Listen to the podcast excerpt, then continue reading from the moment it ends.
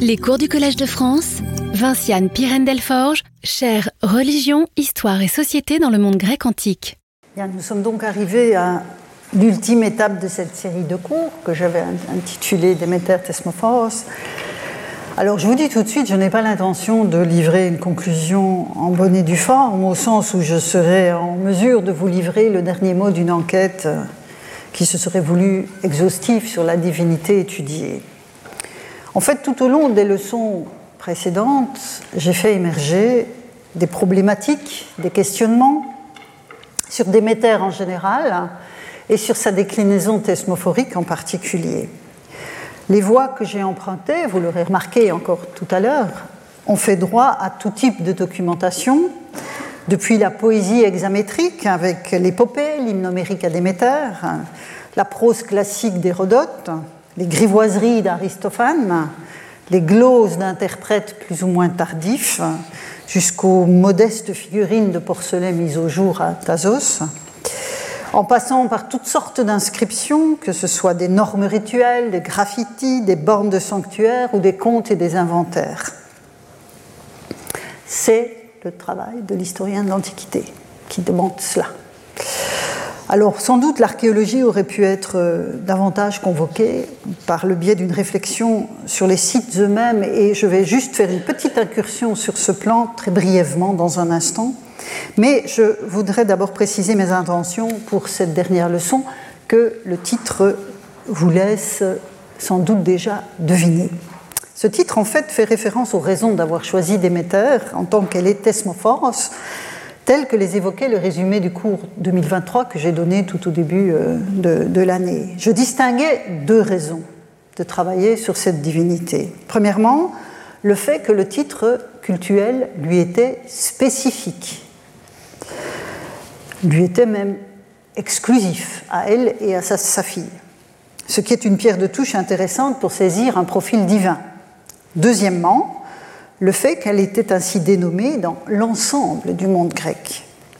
On a donc la spécificité de la tribu onomastique d'un côté, extension du culte sous ce nom de l'autre, deux arguments qui doivent permettre, enfin deux éléments en tout cas, qui doivent permettre de cerner le profil de la déesse dans l'ensemble polythéiste auquel elle appartient.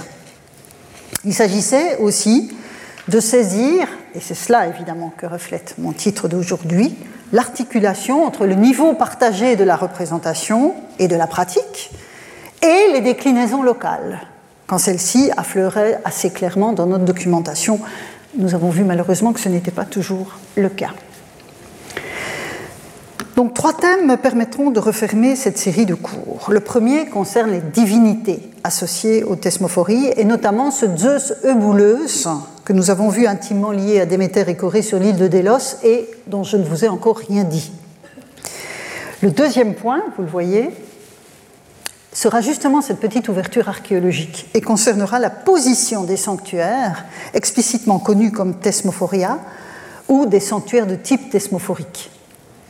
Quand je parle de type thesmophorique, je veux dire des sanctuaires où l'on a toutes les indications de rituels comme on en a dans les thesmophoria, euh, mais sans avoir la garantie que c'était véritablement le nom qui était donné au sanctuaire. Le troisième et dernier point reviendra sur le profil de Déméter au sens large. Donc, menu un peu copieux. Premier point, donc, Déméter, Corée et l'autre Zeus. Au duo thesmophorique que nous avons régulièrement vu à l'œuvre, hein, un duo tellement étroit qu'on utilise, les Grecs utilisent le duel pour le désigner, hein, euh, Déméter et sa fille, vient s'ajouter à Délos une figure spécifique de Zeus, puisque le dieu est qualifié de bouleuse. L'épiclèse rappelle, vous vous en, vous vous en souviendrez sans doute, le nom du porcher qui avait été avalé par la faille tellurique ouverte lors de l'enlèvement de Corée en compagnie de son troupeau de porcins. Hein, c'est la scolie qui nous dit ça. Euh, mais on n'avait pas la mention dans l'hymne numérique. Euh, il s'agit aussi d'un bouleuse, donc tout seul, hein, pas, pas Zeus bouleuse, un bouleuse tout seul, donc c'est soit le porcher, soit une figure bien présente dans les cultes éleusiniens, bouleuse, donc est un héros ou une divinité qui fait partie des, des princes, de, enfin, surtout un héros, qui fait partie des princes locaux, hein, auxquels euh, Déméter est censé avoir donné ces, mystères. Euh, il reçoit des sacrifices. Dans les inscriptions élusiniennes, on a des sacrifices qui sont prévus pour Eubouleus, et il apparaît dans l'iconographie sous la forme d'un homme portant une torche dans chaque main. Mais son profil narratif n'est pas très clair pour nous, puisque précisément on ne le trouve pas dans l'hymnomérique à Déméter. Et ce que l'on en voit dans la documentation éleusinienne, euh, en, fait, en, fait une sorte de doublet de l'Hermès, Hermès qui va chercher Perséphone et qui la ramène à sa mère, un Hermès qui passe les frontières. Donc on a ces deux torches là qui, manifestement, il y a quelque chose de ce type de représentation là qui se joue derrière la figure de Bouleuse. Alors, dans le cas de Délos que vous avez sous les yeux, euh, ce n'est pas Eubouleuse qui reçoit des sacrifices, mais Zeus Eubouleuse. Or, Eubouleuse, comme Euboulos en grec, signifie bien avisé, prudent, de bons conseils. Et ce qui se trouve identifié derrière le terme en position d'épiclèse, c'est évidemment la boulet de Zeus, dont je vous ai déjà plusieurs fois parlé, c'est-à-dire euh, cet esprit sage et avisé du roi des dieux. Et l'expression de sa volonté aussi. Ce n'est pas le seul exemple d'une association entre les deux déesses et ce Zeus-là, ce Zeus ainsi qualifié. On les trouve honorés ensemble dans toute une série d'îles, des Cyclades. Anaxos, vous voyez, donc une dédicace à Déméter Corée Zeus Eubouleus, une autre, Théocébès, fils de Créteuse, donc un homme, j'y reviendrai, à Déméter, Corée, Zeus, Eubouleus et Bobo. Là aussi, je vais y revenir. À Archésiné d'Amorgos, vous avez à nouveau Déméter, Corée, Zeus, Eubouleus, euh, deux fois. À Paros, donc l'île, la cité d'origine des Thasiens, euh, une inscription un peu plus récente, du 1er siècle avant notre ère, Héracipé, fille de Trazone, la prêtresse, Adéméter, Thesmophoros, Corée, Zeus, Eubouleus et Baobo. À Mykonos, une inscription que nous avons déjà vue ensemble, un calendrier avec une série de mois à l'issue du cynécisme sur l'île. Le 10, les vous vous souvenez des mois d'hiver, hein, au champ pour la récolte à Déméter, une truie pleine primipare à Corée un verra adulte, donc vous voyez, hein, un animal, un mâle. Euh, Zeus bouleus, qui est une variation sur le thème de l'œuf un porcelet. Et enfin, Atassos, mais au premier siècle avant ou au premier siècle de notre ère, on a dans une inscription qui euh, honore une évergette féminine de la cité, qui a fait beaucoup de, donations et qui s'est beaucoup impliqué dans des, rénovations de sanctuaires, etc., dans la cité de Thasos. Parmi les honneurs qui lui sont alloués, il est indiqué qu'elle soit faite prêtresse de Zeus Eubouleus, attachée aux autels de chez Déméter. Ce qui fait sans doute référence au Thesmophorion de Tassos, c'est-à-dire à Castro, dont je vous ai parlé tout à l'heure.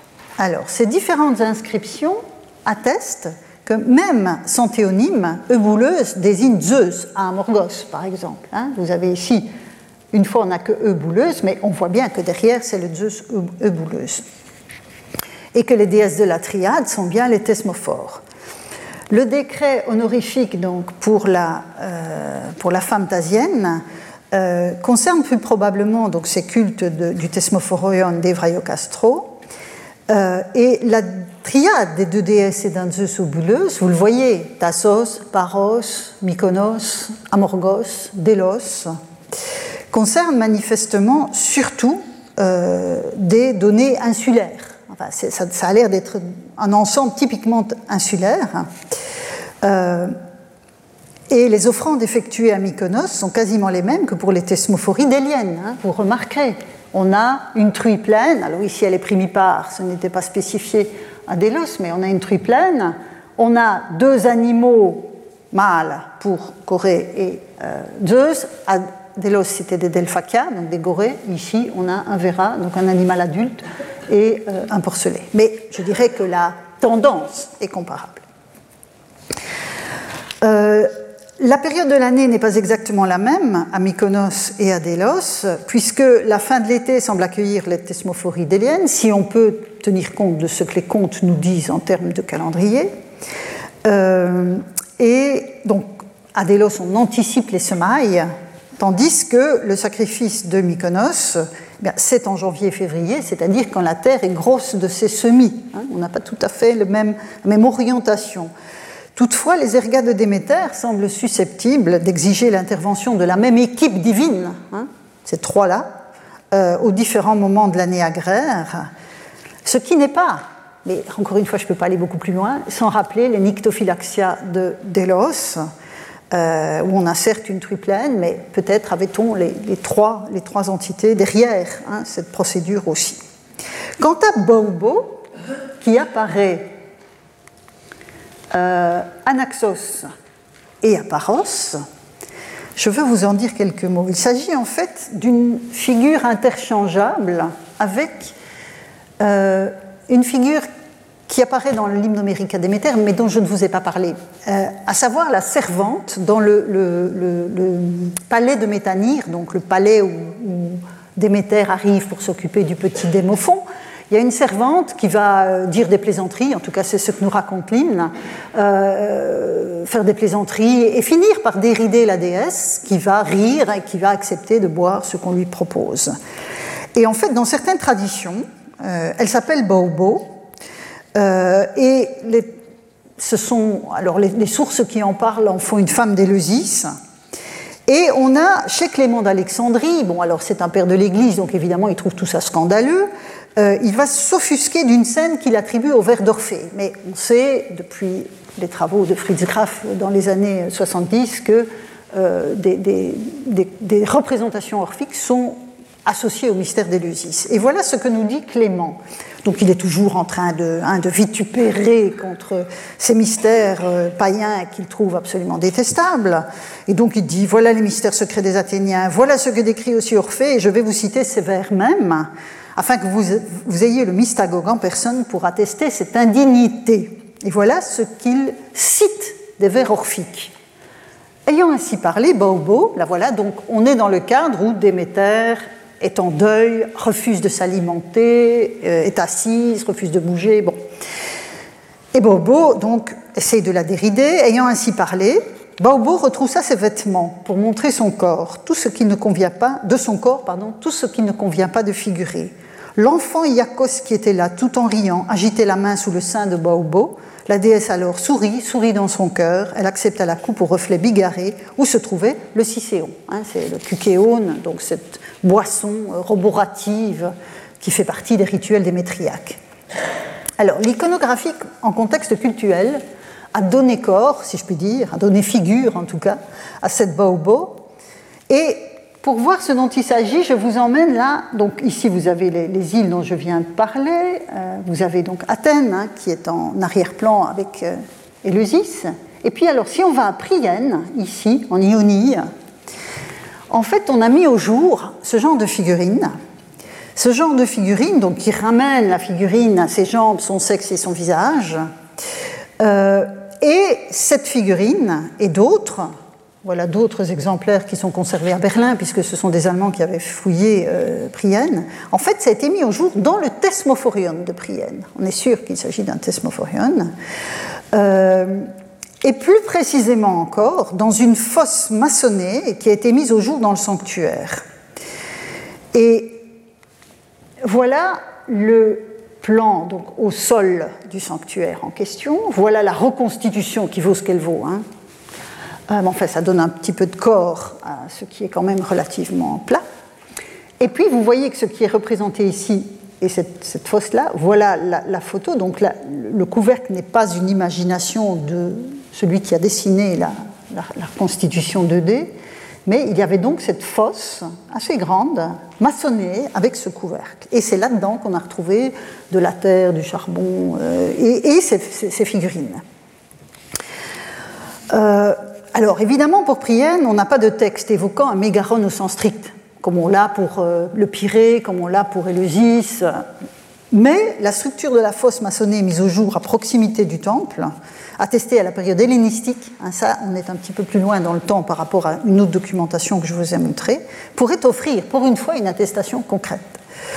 Et si les figures de Baobo y étaient jetées en contexte rituel, ce qui n'est évidemment pas assuré, je vous ai déjà dit, quand on trouve quelque chose dans une fosse, on ne sait pas exactement comment il y est arrivé, elle concrétise en tout cas sur le terrain d'une pratique locale ce que les textes nous disent par ailleurs du symbolisme sexuel de la fête. Vous vous souvenez, la scolie était très intéressante de ce point de vue-là, euh, avec cette idée de serpent, de, pâtisserie en forme de sexe féminin et masculin, etc. On voit que ces figurines de Bobo sont une variation sur ce thème-là, en lien avec l'étiologie euh, du, du rire de Déméter du rire de la Déméter en deuil.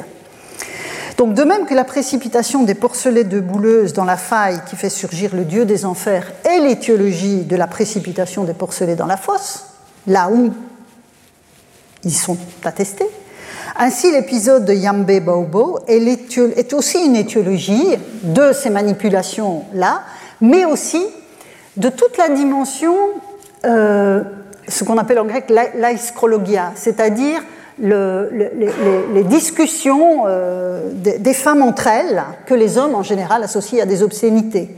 Et donc vous avez toute une série de traditions euh, textuelles qui parlent de ces discours inaudibles que les femmes tiennent entre elles dans les fêtes qui les retrouvent euh, seules entre elles.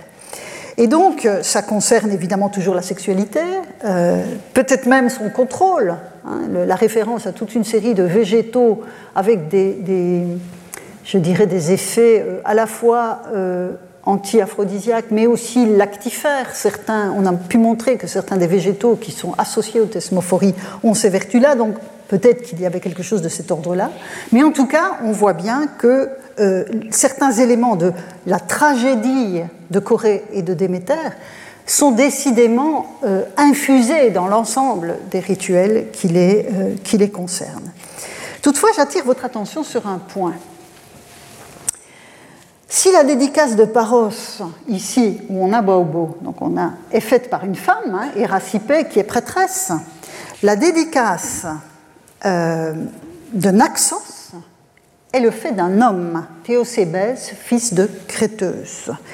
Ce qui permet de percevoir que l'interdit euh, qui frappe les, les hommes dans les rituels démétriaques, dans certains rituels démétriaques, doit être nuancé. Alors bien sûr, certaines célébrations en l'honneur des thesmophores et de leurs acolytes doivent être, euh, sont réservées, mais l'hommage à la triade, et là on a même Bobo, euh, en dehors de ces moments spécifiques, est plus largement ouvert. Et je voudrais attirer votre attention de ce point de vue sur ce que l'on voit à Athènes, parce qu'évidemment c'est là comme toujours qu'on a la, documentation la plus explicite, quand vous voyez les thesmophories, qui sont évidemment une fête de femmes, réservée aux femmes, mais vous avez les mystères d'Éleusis. Les mystères d'Éleusis qui, eux, sont ouverts à l'ensemble des hommes et des femmes, voire même des esclaves.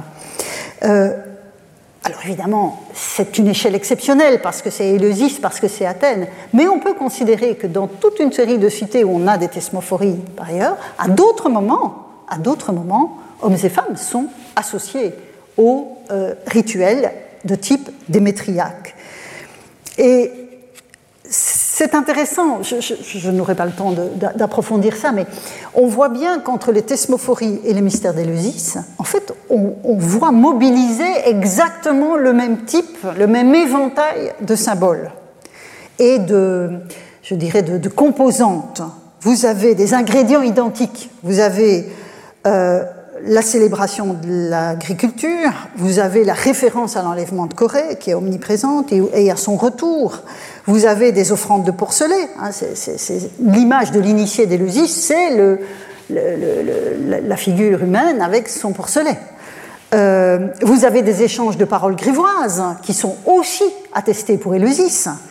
Euh, vous avez le drame secret vous avez l'illumination finale. Or, je vous rappelle le texte d'Aristophane où on a cette référence à l'illumination finale et la réunion de la mère et de la fille dans le cadre thesmophorique. Donc de ce point de vue-là, l'articulation, elle est évidente entre les thesmophories et les mystères d'Éleusis. Et donc il y a d'autres rituels dans d'autres cités qui ne sont pas aussi prestigieux que les mystères d'Éleusis, mais qui devaient mobiliser pour les hommes et les femmes, pour l'ensemble de la communauté, tout ce symbolisme aussi. Alors la convergence des éléments de la tragédie de Corée, telle que je viens de l'évoquer, permet de considérer que le Zeus Euboulos, je ne l'ai pas perdu de vue, euh, des îles de Léger, le dieu du bon conseil, est l'une des expressions cultuelles de la figure du dieu qui règne sur les morts. C'est une autre manière, en fait, ce Zeus Euboulos, hein, euh, d'évoquer le Zeus Catactonios de l'Iliade, dont je vous ai parlé tout au début du cours, l'époux souterrain de la terrible Perséphone, disait Homère. En effet, à quelques très rares exceptions, la figure du dieu des enfers, en tant qu'il est appelé Hadès, n'est pas honorée.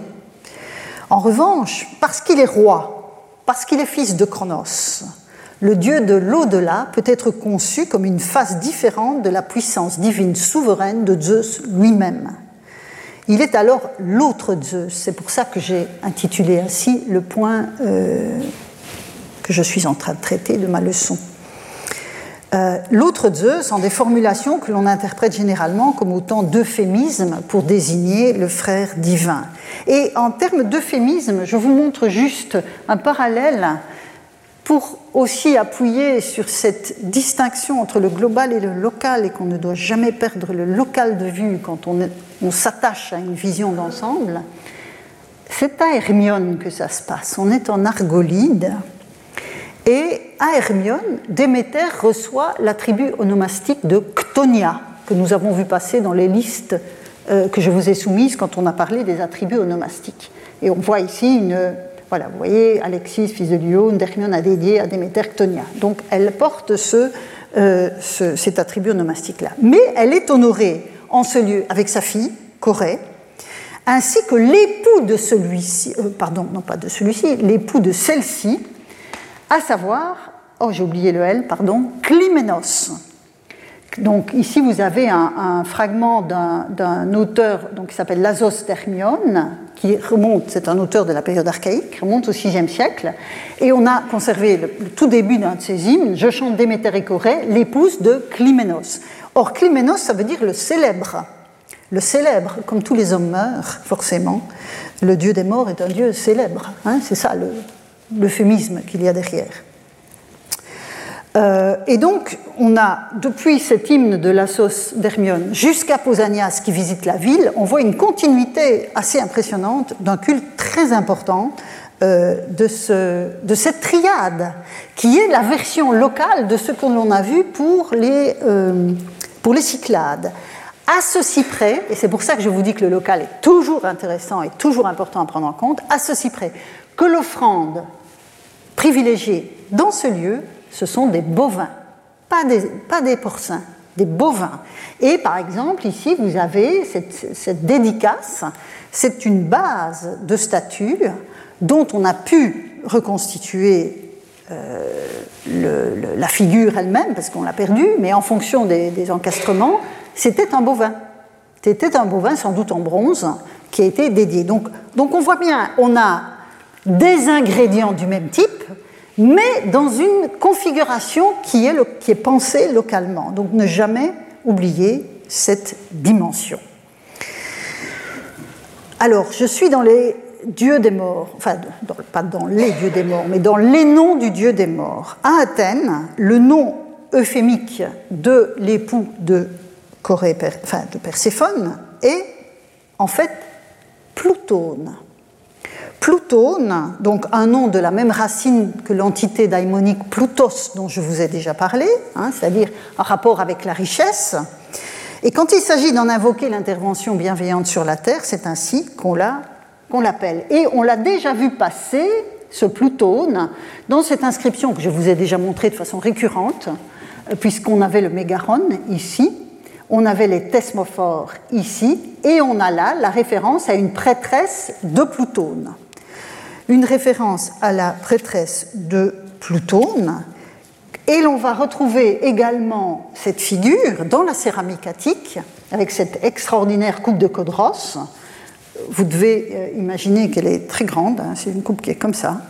Euh, sur l'extérieur, vous avez toute une série de couples divins qui sont représentés sur des lits de banquet. Et puis au milieu, vous avez, je vais l'agrandir un peu, même si ce n'est plus en couleur, vous avez, et on a les inscriptions, donc on en est sûr, et je vous ai mis les inscriptions ici, Plutone et Ferefata, Ferefata étant la forme athénienne de Perséphone. Et donc vous avez Perséphone, la fille de Déméter quand elle est reine des enfers, avec Plutone, qui est donc la vision pourvoyeuse de richesse du dieu des enfers. Donc Plutone, c'est une variation sur le thème du Zeus donneur de richesse, le Plutodotes.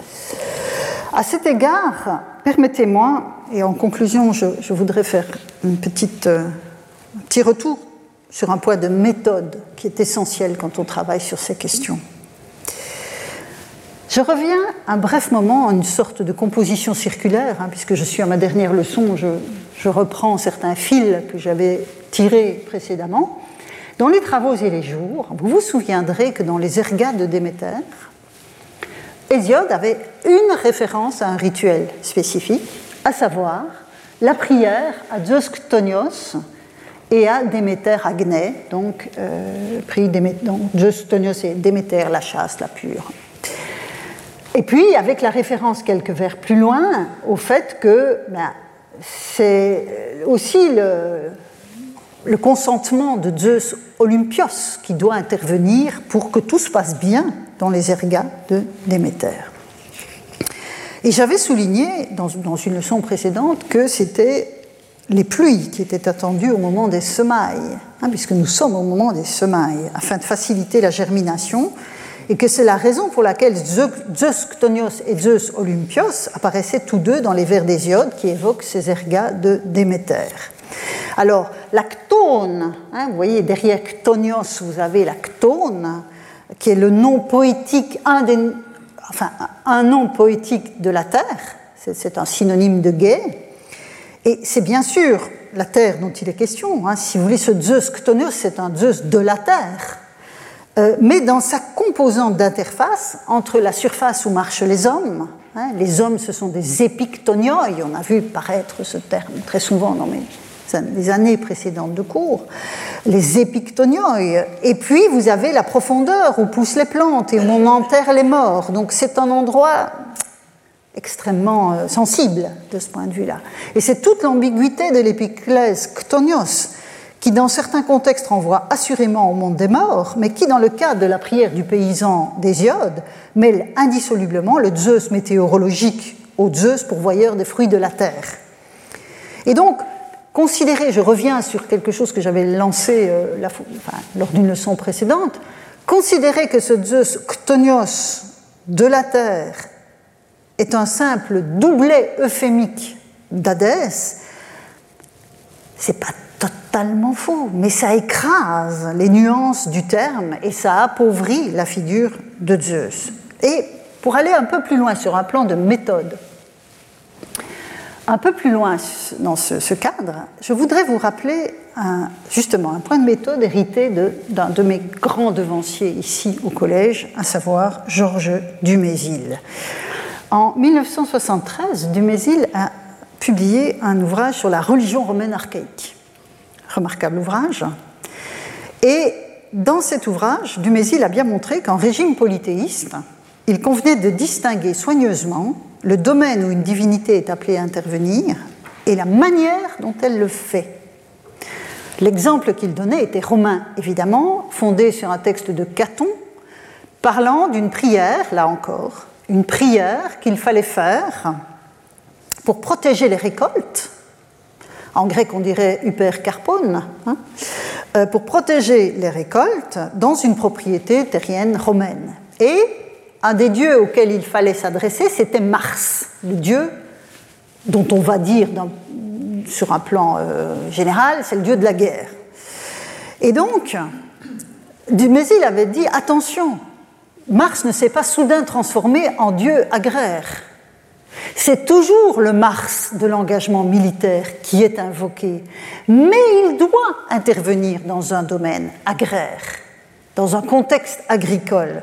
Mais il le fait manu militari pour éviter les maladies, hein, c'est cette vision que Dieu de la guerre peut lutter contre les maladies, et aussi contre les razzias des voisins. C'est extrêmement problématique des razzias quand vous avez votre récolte. Hein. donc on voit bien que il y a là l'application d'un principe extrêmement important quand on travaille sur les dieux anciens en contexte polythéiste, pas uniquement ancien d'ailleurs, en contexte polythéiste, c'est que euh, il y a la manière dont une divinité intervient et il y a le lieu où elle intervient. Il ne faut pas confondre. Il faut pas confondre. Et l'application de ce principe, que je me plaisais de vous rappeler, et, de rendre aussi à celui qui l'a énoncé le plus clairement possible, le plus clairement euh, qui soit, L'application de ce principe à l'épithète ktonios est évidente, par exemple dans le cas du dieu Hermès. Si Hermès est ktonios, c'est le cas dans la tragédie. Dans la tragédie, vous avez toute une série d'occurrences d'Hermès ktonios. Et dans la plupart des traductions, vous trouvez Hermès infernal. Bon, l'Hermès des enfers. Mais cela ne nous aide guère à comprendre le profil du dieu ainsi dénommé. Quand Hermès est ktonios, ce qui est souligné, c'est sa capacité unique de traverser la frontière. Ça, je vous l'ai dit à propos de l'hymne homérique à Déméter. Il traverse la frontière qui sépare les vivants et les morts. En agissant de la sorte, il n'est pas devenu un, un Hermès infernal. Il reste le messager, il reste l'intermédiaire, mais il intervient dans l'actone. En faire donc un dieu infernal écrase sous un label peu nuancé la spécificité de ses compétences. Alors bien sûr, le cas de Zeus est plus complexe, parce qu'avec Zeus, c'est toujours plus complexe. Hein. On a quand même affaire au roi des dieux. Le domaine d'intervention du dieu dessiné par la tribu onomastique Tonios est la terre dans sa globalité en tant que lieu où il agit. Et la compétence de Zeus en relation avec l'Actone, dans le contexte des semailles patronnées par Déméter, est aussi et peut-être avant tout météorologique. C'est pourquoi Hésiode peut le qualifier d'Olympios après. Donc vous voyez, c'est plus compliqué qu'un simple euphémisme d'Hadès. Et un commentateur ancien de ce vers ne s'y est pas trompé. Je lis avec vous une scolie à ce vers de, des travaux et des jours. Je lis la traduction avec vous. Donc c'est à propos de cette prière. Il faut examiner celui qu'il appelle Zeus Ktonios. À nouveau, il le cite comme Olympios, donc le commentateur a bien compris, montrant que Zeus est partout, mais qu'il est Olympios en haut, tandis qu'en bas, il est Ktonios. Et puisqu'il fait mûrir les fruits qui sont dans la terre et se réaliser les mouvements du ciel en envoyant les pluies, il faut le célébrer à la fois comme Olympios et comme Ktonios. Et puis alors voilà l'explication magnifique. Il est Olympios en fonction de l'origine du processus, alors qu'il est Ktonios en fonction du lieu de sa réalisation. La, dernière affirmation pourrait presque servir de traduction émique, donc interne à la culture grecque, du principe de méthode de Dumézil. Olympios pointe vers un mode d'action, Zeus en tant que dieu météorologique des hauteurs, et Ktonios vers un lieu d'intervention, à savoir la glèbe noire et féconde où poussent les plantes. L'appariement à Déméter est assurément le signal divin de cette interprétation. En revanche, si un dieu Ktonios est associé à la seule Perséphone, le contexte impose une lecture légèrement différente. C'est alors la compétence souveraine du dieu qui est privilégiée, et l'actone, c'est la terre en sa profondeur, là où sont les, domaines d'Hadès et de Perséphone, dit la poésie. Alors, je poursuis un bref moment la lecture de la scolie. En agissant de la sorte, dit-il, donc c'est toujours le glossateur qui parle d'Hésiode, pour l'abondance des productions, c'est-à-dire pour leur poids ou leur maturité, les épis ploieront vers la terre, si à ton effort s'ajoute le consentement de Zeus Ktonios, à savoir Pluton. Et donc vous voyez que là, on glisse. Le point de vue du commentateur, c'est déplacer des hauteurs, d'où agit un Zeus météorologique, au lieu d'où agit un Zeus pourvoyeur des richesses, qui est ici Plutone, et donc l'époux de Perséphone. Je dirais que ce, cas voit se déployer toute la complexité, la fluidité et, de mon point de vue, que j'espère vous faire partager, le caractère fascinant du polythéisme grec. C'est-à-dire, on voit le réseau sémantique que déploie Sévère est évidemment extrêmement nuancé, complexe. Et je voudrais simplement faire référence ici à une thèse qui vient d'être soutenue en janvier 2023 par un jeune docteur de, la Sorbonne sur précisément Hadès. Et je dois dire que la, lecture de cette thèse m'a conduit beaucoup à. M'a donné du grain à moudre, et c'est la vertu des bonnes thèses de donner du grain à moudre. Mais ce dossier montre aussi notre difficulté à comprendre une figure aussi complexe que celle de Zeus, dont le Socrate de Xénophon disait qu'il paraissait toujours le même, même s'il avait beaucoup de noms différents. Le contexte dans lequel prend place la référence à Zeus Chtonios, mais aussi le Zeus Eubouleuse des Cyclades, hein, que je n'ai pas perdu de vue, euh, et le point de vue de ceux qui le nomment ainsi sont évidemment des paramètres essentiels à prendre en compte pour ne pas plaquer de façon schématique des labels qui parlent moins des compétences attendues du Dieu par celui qui l'honore que de nos difficultés à comprendre ce qui se passe dans cette interaction. Mais bon, je n'ai pas oublié les thesmophories. Et que se passait-il de ce point de vue hein, dans les thesmophories attiques? La présence de la prétesse de Plutone dans l'inscription d'Éleusis que je vous remets sous les yeux et, inscription qui fait manifestement référence à la fête des Thesmophories, permet de penser que dans ce cadre également, un Zeus pourvoyeur de richesses, hein, le Chtonios des semailles, qui est si proche de l'endroit où on enterre les morts, mais indissociable de l'Olympios, faisait en fait partie de l'équipe qui est divine à la manœuvre dans ce contexte. Et je vous remets sous les yeux la prière des Thesmophoriazusai d'Aristophane. Vous vous souvenez à la fin, la coryphée, enfin pas à la fin, non, on est au début du, processus, mais elle demande le silence, la coryphée, quand toutes les femmes sont arrivées, hein, quand le signal s'est levé sur le Thesmophorion, la, coryphée, donc, demande le silence et elle dit priez les deux Thesmophores, hein, vous avez le duel, Plutos, Caligeneia, Kourotrophos, Hermès et les Carites. Alors vous voyez pourquoi, alors je ne vais pas m'y apesantir, mais tout à l'heure j'ai dit le fait que Kourotrophe reçoive tant de porcins, certes il y a le caractère préliminaire des sacrifices qu'elle reçoit, mais je pense que sa place en contexte démétriaque ne doit pas non plus être euh, euh, négligée. Mais bon, je referme ça. Euh, donc je ne vais pas revenir sur le détail de cette prière puisque je l'ai étudiée précédemment, mais vous voyez ici, on a Plutos. Alors certains ont proposé, et en l'occurrence Kevin Clinton, dont je vous ai déjà parlé, Kevin Clinton a proposé qu'on corrige le texte ici et qu'on intègre Plutone. Comme ça, on avait la triade des thesmophores et de l'euphémisme d'Hadès. Euh, je ne suis pas sûre qu'on doive aller jusque-là. Dans la fiction mise en scène par Aristophane, c'est la richesse céréalière véhiculée à la fois par le nom de Plutone et par celui de Plutos que euh, véhicule hein, ce, nom. Mais encore une fois, tout est une question de point de vue. Plutos, c'est l'entité qui est envoyée par les déesses depuis l'Olympe. Plutone, c'est le dieu qui fait pousser les plantes par-dessous. Donc vous voyez qu'on a à nouveau cet élément essentiel qui est le point de vue. Je le répète, donc, tout est une question de point de vue et d'accent placé sur tel ou tel mode et lieu d'intervention dans un contexte donné. Et les thesmophories jouaient manifestement sur les deux plans qu'implique l'entité complexe qu'est Gaïa, hein, cet autre nom de la Terre, qui restera d'ailleurs une fois, même en domaine, enfin sous la forme de gay, en, prose, tandis que Chtone disparaîtra comme tel avec la poésie. Enfin, disparaîtra non, mais elle ne passera pas dans la prose.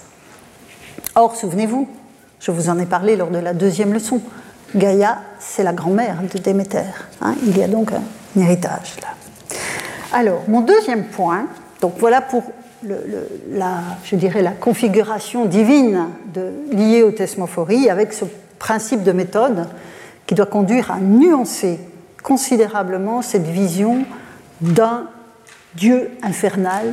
Hein. À partir du moment où on lui donne le nom de Zeus, il y a une dimension supplémentaire qu'on ne peut pas évacuer. C'est pour ça que j'ai privilégié le nom, l'autre Zeus dans mon titre. Mais je passe maintenant à mon deuxième point dans ce parcours sur le global et le local. qui sera plus bref et même un peu impressionniste, je vous prie de m'en excuser.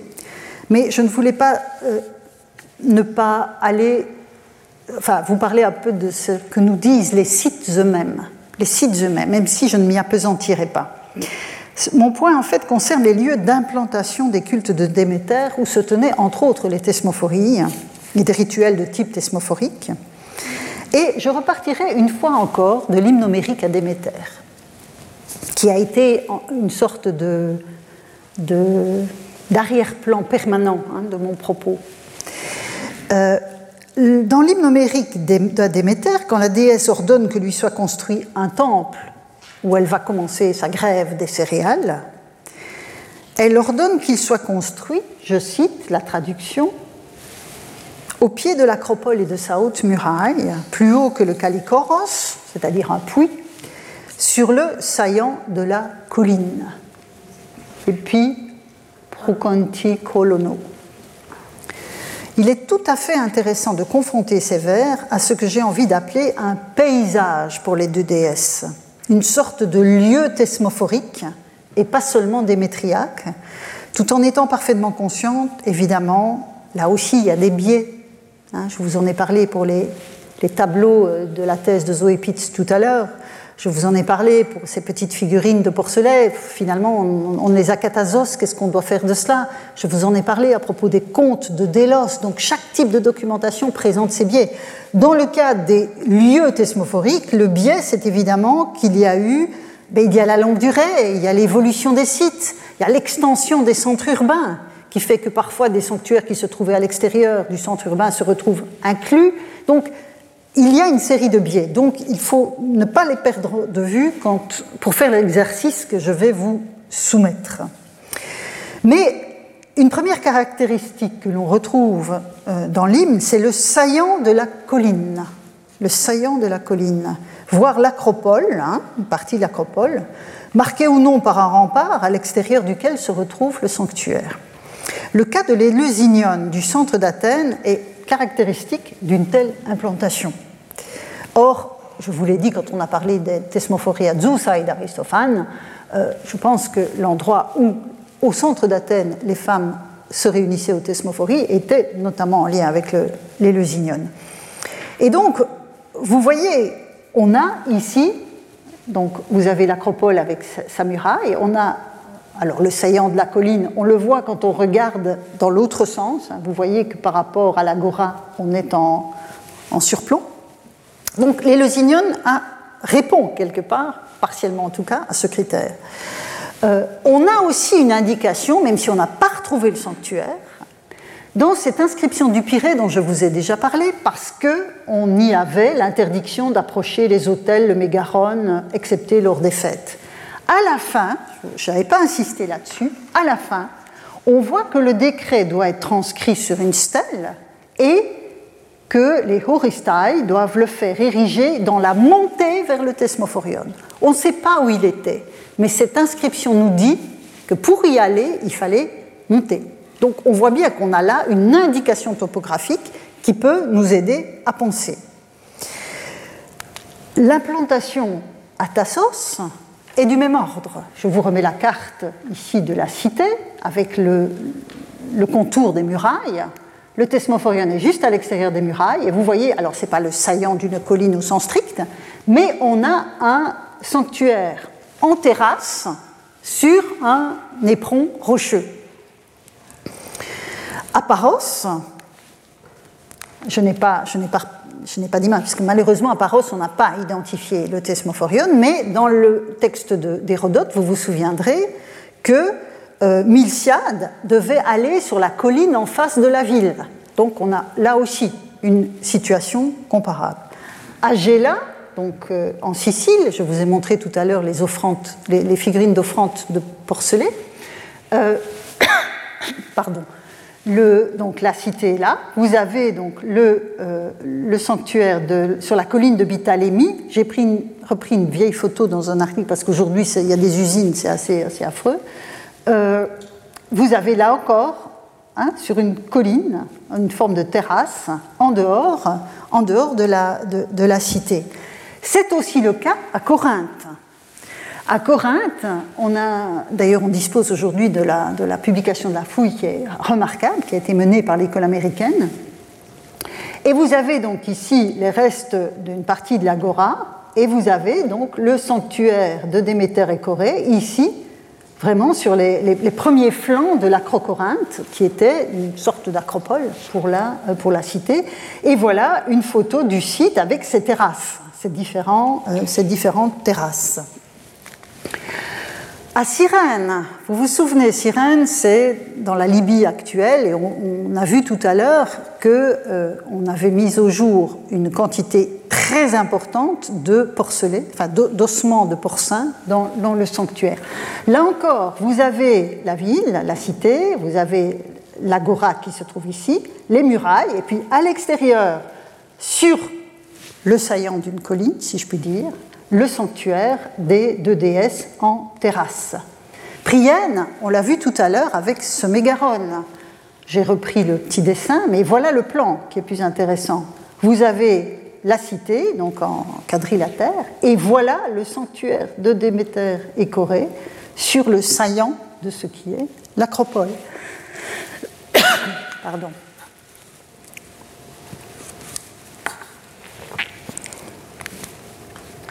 Ayasos, autre cité euh, d'Asie mineure, là encore, vous avez la cité et le Thesmophorion qui est dans un contexte, un paysage qui rappelle beaucoup celui de la pointe d'Evraio Castro à, à. Et plus au sud, en, Lycie, donc dans le sud, l'extrême sud de la Turquie actuelle, on a mis au jour euh, récemment une inscription je n'ai pas repris le détail, mais l'inscription intègre un thesmophorion comme indication topographique, et il est clair, d'après la configuration, je vous passe ce détail, qu'il se trouve sur un flanc de colline à l'extérieur des remparts. Donc, on a une récurrence. Et le dernier élément que je, j'ajouterai dans ce dossier, même si la problématique n'est pas tout à fait la même, c'est le mégaron, le dimégaron de Despoina à Lycosura. En fait, quand on regarde le sanctuaire de Despoina et de Déméter, puisque Despoina, je vous rappelle que c'est une, version arcadienne de la fille de Déméter, alors, dans le sanctuaire de Lycosura, on célébrait des mystères, bien sûr, et il y avait des manipulations rituelles dans ce qu'on a ce Posania s'appelle le Mégaron et dont je vous ai dit qu'on l'avait reconstitué comme ça. Mais regardez la localisation au sein même du sanctuaire de cet élément extrêmement important de la procédure rituelle. Il se trouve un peu à l'extérieur du sanctuaire, sur le saillant de la colline. Alors, il ne me semble pas excessivement aventureux de considérer que donc, ce choix n'a pas été effectué au hasard. Alors, il y a évidemment des localisations de thesmophoria, de sanctuaires thesmophorie, qui se font sur, les acropoles, apparemment. Euh, que l'on pense à la Cadmée de, Thèbes, donc l'acropole de Thèbes, où les textes nous disent le Thesmophorion était sur l'acropole, ou les acropoles de Mégare, dont je vous ai parlé euh, précédemment avec le texte de Pausanias. Le problème, c'est qu'aucun de ces sanctuaires n'a été mis au jour. Et donc, quand on parle de l'acropole, est-ce qu'on parle du sommet ou est-ce qu'on parle de ses flancs? Ce n'est pas toujours évident. Et donc je pense que là, euh, une telle précision nous permettrait de retrouver la structure en terrasse qui nous est euh, familière à l'issue de ce parcours. Alors je termine ce point-là avant de passer au dernier qui me servira d'ultime conclusion. Euh, Suzanne Cole, en 1994, a publié un très intéressant article dont vous voyez le titre, euh, Déméter dans la cité euh, grecque ancienne et son territoire. Et elle passait en revue les emplacements privilégiés de Déméter avec beaucoup de pertinence, mais il me semble, sur la base de ce que je viens de vous montrer, nécessaire d'affiner la démarche en distinguant, fût-ce en première approximation, les sanctuaires où Déméter est honorée seule ou ceux où elle est honorée en compagnie de sa fille. Parce que la présence de sa fille pointe vers des rituels thesmophoriques. Et tous les sanctuaires que je viens de passer en revue avec vous sont des sanctuaires de Déméter et de Corée. Et je pense que là, le fait il y a une dimension qui, s'ajoute, qui est la dimension thesmophorique. Alors, j'arrive à mon ultime point, la question des spécificités démétriales et des spécificités thesmophoriques. Alors, c'est une évidence, la fête des thesmophories est une célébration de femmes en l'honneur de Déméter et Corée. Elle fait partie donc, des célébrations les plus répandues dans le monde grec, avec des lignes de force partagées, ce que j'appellerais la trame, et des singularités, ce sont les motifs. La convergence se perçoit notamment dans le choix des offrandes, on l'a vu, sacrificielles, choroplastiques, ou dans les indices topographiques des implantations, on vient de le voir. Implantations qui sont à mon sens, enfin indices plutôt, qui sont à mon sens révélateurs de choix effectués à une échelle supralocale et que reflète l'injonction de la déesse elle-même que l'on trouve dans l'hymne numérique à Déméter. Alors, n'allez pas me faire dire ce que je n'ai pas dit. Je ne considère pas que c'est l'hymne numérique à Déméter qui a influencé les emplacements. S'il y a une influence, c'est plutôt l'inverse. C'est-à-dire que cette récurrence de ces places privilégiées pour Déméter, pour, la thesmophore notamment, se retrouve dans l'hymne numérique.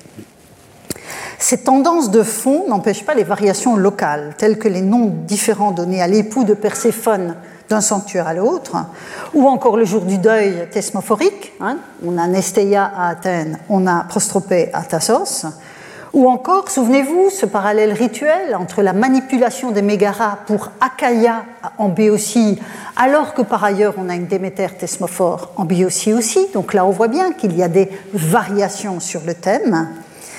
Euh, variation aussi dans le cas de Despoina et Déméter, que je viens de rappeler à propos du Mégaron. Il y a aussi des glissements calendaires dont on ne peut pas toujours percevoir exactement la portée, malheureusement, euh, mais ça révèle aussi de variations sur une trame partagée. Et ces variations seraient peut-être plus nombreuses encore hein, si nous ne devions pas travailler sur des lambeaux d'informations et sur une tradition qui est largement naufragée. Néanmoins, pour refermer ce dossier sur Déméter Thesmophoros, ce sont les traits saillants spécifiques du profil de la déesse que je voudrais rassembler afin de les faire résonner comme tels dans le concert polythéiste. Qu'est-ce qui fait que l'on donne l'attribut onomastique Thesmophoros à Déméter et qu'est-ce qui fait que dans un contexte donné, on va s'adresser à elle plutôt qu'à une autre divinité? C'est une des questions fondamentales quand on travaille sur le polythéisme grec. Et pour ce faire, je repartirai de trois éléments qui sont ressortis de l'analyse de l'hymne homérique à Déméter, auquel j'ai consacré euh, deux leçons. Le premier élément que je rappellerai est l'omniprésence du féminin au cœur de cette intrigue hymnique et poétique. Je dis féminin car il s'agit à la fois de femmes mortelles et de déesses immortelles. C'est l'indéfectible lien entre la mère divine et sa fille, devant lequel Zeus et son frère, cet autre Zeus, doivent s'incliner pour sauver l'humanité et les privilèges des dieux eux-mêmes. Ce sont aussi les interlocutrices divines de Déméter, la déesse Hécate, Réa, sa propre mère, qui sont omniprésentes dans l'hymne numérique. Alors bien sûr, il y a Hélios. Hein, dans l'hymne numérique, à un moment donné, c'est Hélios qui dit ce qui est arrivé à Perséphone. Mais il fallait bien demander au soleil qui était le seul à tout voir. Il y a aussi euh, les interlocutrices humaines de Déméter dans cet hymne les filles du roi d'Éleusis, la mère qui lui confie son nouveau-né, la servante Yambé, hein, dont je vous ai dit qu'elle pouvait être Bobo, qui va la dérider et lui donner une boisson. Alors bien sûr, les hommes du lieu interviennent aussi pour mettre en œuvre les injonctions de la déesse et prendre en charge la construction du temple. Euh, la construction du temple et les rituels. Ce sont eux qui vont prendre les rituels en charge, ce qui pointe davantage vers les mystères d'Éleusis que vers les thesmophories. Mais le drame de l'enlèvement d'une fille à sa mère, sans espoir de retour, est accueilli par des figures féminines qui en sont les actrices essentielles, de celles qui mettent au monde les enfants et les élèves dans les mégaras pleins d'ombre, comme disait l'hymne Les figures masculines, qu'elles soient divines ou humaines, se présentent comme autant de figures de pouvoir. Le roi des dieux lui-même, le roi des morts, euh, son frère, les basileis d'Éleusis, hein, ce sont des rois, mais tous ces rois des degrés divers auront à s'incliner devant le vouloir d'une mère en deuil. les dieux en autorisant Corée à revenir près de sa mère, et les Basileis en lui construisant un temple et en accueillant ses rites. Ça, c'est le premier point, cet élément, cette omniprésence de, la dimension féminine. Le deuxième point, deuxième élément de l'indissoluble relation de l'hymne que l'hymne dessine entre la trophie et, pardon, j'essaie d'aller vite et donc ça ne va pas. Le deuxième élément, disais-je, est l'indissociable lien entre euh, la trophie du petit démophon, hein, souvenez-vous, le, nouveau-né, et la croissance des céréales. Même si, comme j'y ai insisté dans mon analyse, le nourrissage de démophon va échouer, tout simplement parce que la déesse essaye d'en faire un, un immortel. Mais il n'empêche que la Déméter est la déesse nourricière par excellence, celle qui fait passer les nourrissons du lait de leur mère à l'alimentation céréalière qui fait d'eux des êtres civilisés. Et je voudrais, à cet égard, partager avec vous un très bel épisode étonnant euh, que l'on trouve chez Pausanias, visitant la cité de Sicyone. Donc, on se trouve entre Corinthe et Argos. Et Pausanias met en avant les malheurs du roi local, Plemnaios, au temps de la cité que nous qualifierions de mythique. En effet, nous dit Pausanias, et je cite le texte, les enfants dont sa femme, donc le roi, accouchait rendaient l'âme à l'instant même où ils poussaient leur premier cri, jusqu'au jour où Déméter prit en pitié Plemnaios. Elle se rendit à Aegialea, c'est le nom ancien de Sichon, sous les traits d'une femme étrangère, et éleva le fils de Plemnaios, Orthopolis. Orthopolis est une fille, Chrysorthée. Et c'est pourquoi, nous dit Pausanias, dans la descente en direction de la plaine se trouve un sanctuaire de Déméter, fondé selon la tradition par Plemnaios en action de grâce à la déesse parce qu'elle avait élevé son fils. Alors le sanctuaire en question n'est pas localisé, peu de choses sont localisées à Sicyone, mais il n'est pas anodin que le visiteur l'ait vu dans la descente en direction de la plaine. Pour marquer, on est encore dans la même configuration paysagère. Alors, il ne donne pas d'épiclèse à la déesse. Mais l'étiologie pointe vers un lieu thesmophorique, où la Caligénéa est à la fois la belle naissance du Carpos et celle des petits dômes. Mais pas plus qu'Hermès n'est un dieu infernal quand il est ctonios, Déméter n'est une déesse de la naissance tout court, comme peuvent l'être Artémis ou Ilithie, ou que l'on invoque explicitement pour les accouchements. Son intention, et c'est en ça que ce texte est très précieux, même s'il il, s'agit d'une variation sur le thème de Démophon, bien sûr, mais son attention se porte sur la trophie de l'enfant, sur ce qui le fait survivre à la naissance elle-même par le biais d'une nourriture adéquate. Cette trophie ne se confond donc pas avec celle, par exemple, que patronne des dieux comme Apollon, ou les fleuves, ou les filles de l'océan, hein, toute, toute, figure courotrophique aussi que l'on trouve par exemple chez Hésiode. Dans le cas de Déméter, c'est la prospérité des familles qui sont en capacité de nourrir et de voir grandir leurs enfants qui est en jeu, et elle est évidemment tout aussi fondamentale pour la cité. Et de ce point de vue-là, j'attire votre attention sur le fait que, oups, pardon, que le fils de Plemnaios, il s'appelle Orthopolis, la cité droite. Et cette rectitude se trouve dans le nom de sa fille, Chrysorthée, hein, la dorée droite, la droite dorée. C'est sur cet arrière-plan, je pense, que l'on ne peut comprendre la présence des bornes des dieux patrooi dans le Thesmophorion de, Tassos dont je vous ai parlé tout à l'heure. Les groupes familiaux qui composent la cité se retrouvent sous l'égide de la déesse nourricière par excellence, celle que prient tant les hommes que les femmes. Et vous remarquez qu'à Sicyone, c'est Plemnaios que Déméter prend en pitié. C'est pas sa femme. On voit bien que là, on retrouve les dimensions genrées. Hein. Euh, mais ces dernières, les femmes, sont bien pourtant censées avoir reçu certains des orgias de Déméter qu'elles ne peuvent pas révéler aux hommes. Alors, il y a donc une forme de révélation des orgias de Déméter aux femmes. Aux femmes particulièrement dans le cadre thesmophorique.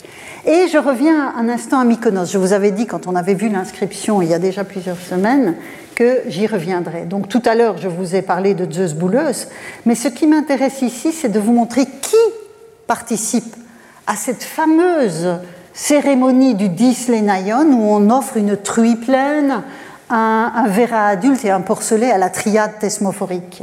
Ce sont, c'est en fait au singulier celles qui le souhaitent parmi les citoyennes de Mykonos et parmi les habitantes de Mykonos, celles qui sont initiées à Déméter.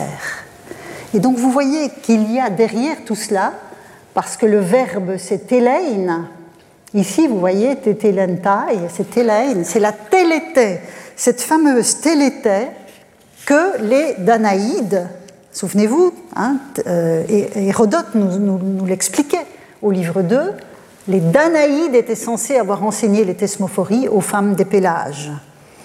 Donc là, on voit bien que c'est ce qu'on a là derrière. Ce ne sont pas des initiations de type euh.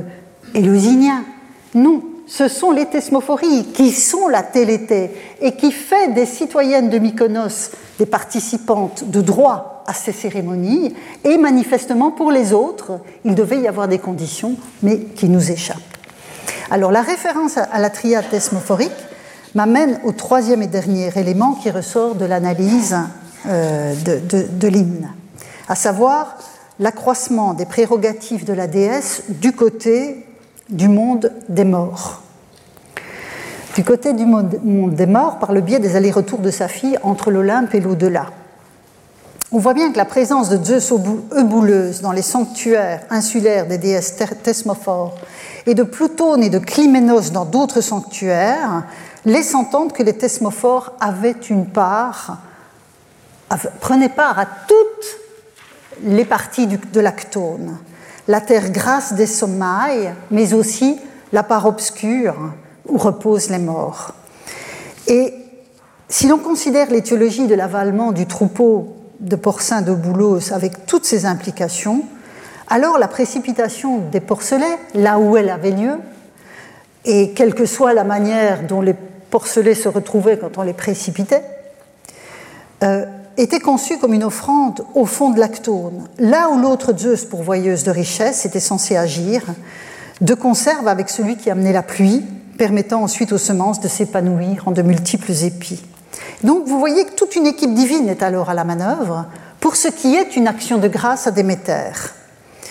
Et nous n'oublions jamais que les morts, ce sont aussi les ancêtres, et qu'à ce titre, ils sont partie prenante des groupes familiaux honorant les dieux patrooi comme à Tassos. Ce n'est peut-être pas non plus euh, sans importance pour la localisation de ces cultes-là dans un thesmophorion. J'aurais eu encore beaucoup de choses à vous dire, mais là je vais m'arrêter parce que sinon vous allez finir par me chasser ou par partir. voilà, je voudrais vous remercier beaucoup de votre attention, de votre présence en dépit des difficultés que nous avons rencontrées euh, que nous avons rencontré cette année. Euh, je vous dis déjà à ceux qui me suivent depuis, depuis plusieurs années maintenant, euh, au bout de six ans au Collège de France, on peut avoir une année sans cours hein, qui permet d'écrire tous les livres qu'on a en retard. Et c'est ce que je, je, ferai l'année prochaine, donc euh, je ne donnerai pas cours. Mais je vous donne déjà rendez-vous en 2025. Merci en tout cas. Retrouvez tous les contenus du Collège de France sur www.colège-2-france.fr.